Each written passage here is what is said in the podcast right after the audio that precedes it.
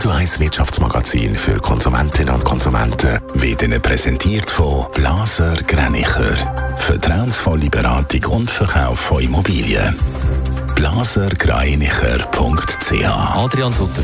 Die US-Börsenaufsicht will die Kryptowährung Bitcoin stärker als Finanzsystem verankern. Darum werden Bitcoin-Fonds künftig dürfen an der Börse gehandelt werden, das hat die Börsenaufsicht am Abend spät auf ihrer Webseite mitteilt. Der Streik bei der Deutschen Bahn geht heute in den zweiten Tag und soll noch bis morgen dauern. Bis jetzt gibt es überhaupt keine Anzeichen, dass sich die Gewerkschaft und die Deutsche Bahn näher kommen. Es wird sogar schon gemunkelt, dass die Gewerkschaft allenfalls weitere Streik plant, sogar unbefristete.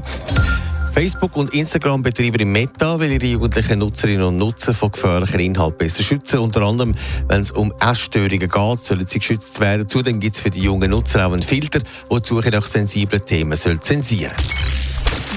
Es ist ein grosser Schritt für die Kryptowährung Bitcoin. Vor Jahren noch belächelt, wird sie jetzt richtig ernst genommen. Die US-Börsenaufsicht äh, lädt sie jetzt also zu, wie vorher gehört. Adrian Sutter, was heisst das denn? Ja, ab jetzt können Bitcoin-Fonds, sogenannte ATFs, in den USA an der Börse notiert werden. Schon vor Monaten ist spekuliert worden über den Schritt und jetzt ist er also vollzogen worden. Das heisst nichts anderes, als dass man jetzt eben den Bitcoin will näher an die Währung anziehen und sie so auch als das will sehen. Gegen das hat sich die Börse lang gewehrt gehabt. Die Spekulationen darum haben die Kryptowährung dann auch Schub gegeben. Es hat auch dazu geführt, dass sie an Wert gestiegen ist in den letzten Stunden. Das dürfte noch weitergehen. Ab wann gilt denn das? Ab sofort. Also ab heute sollen die ersten Produkte schon in Handel kommen. Auch das zeigt, dass man vorbereitet war. Mehrere Vermögensverwalter wie BlackRock stehen da schon in der Warteschlange. Experten reden von einem Wendepunkt in der Geschichte der Kryptowährungen. Netto, das Radio 1 Wirtschaftsmagazin für Konsumentinnen und Konsumenten.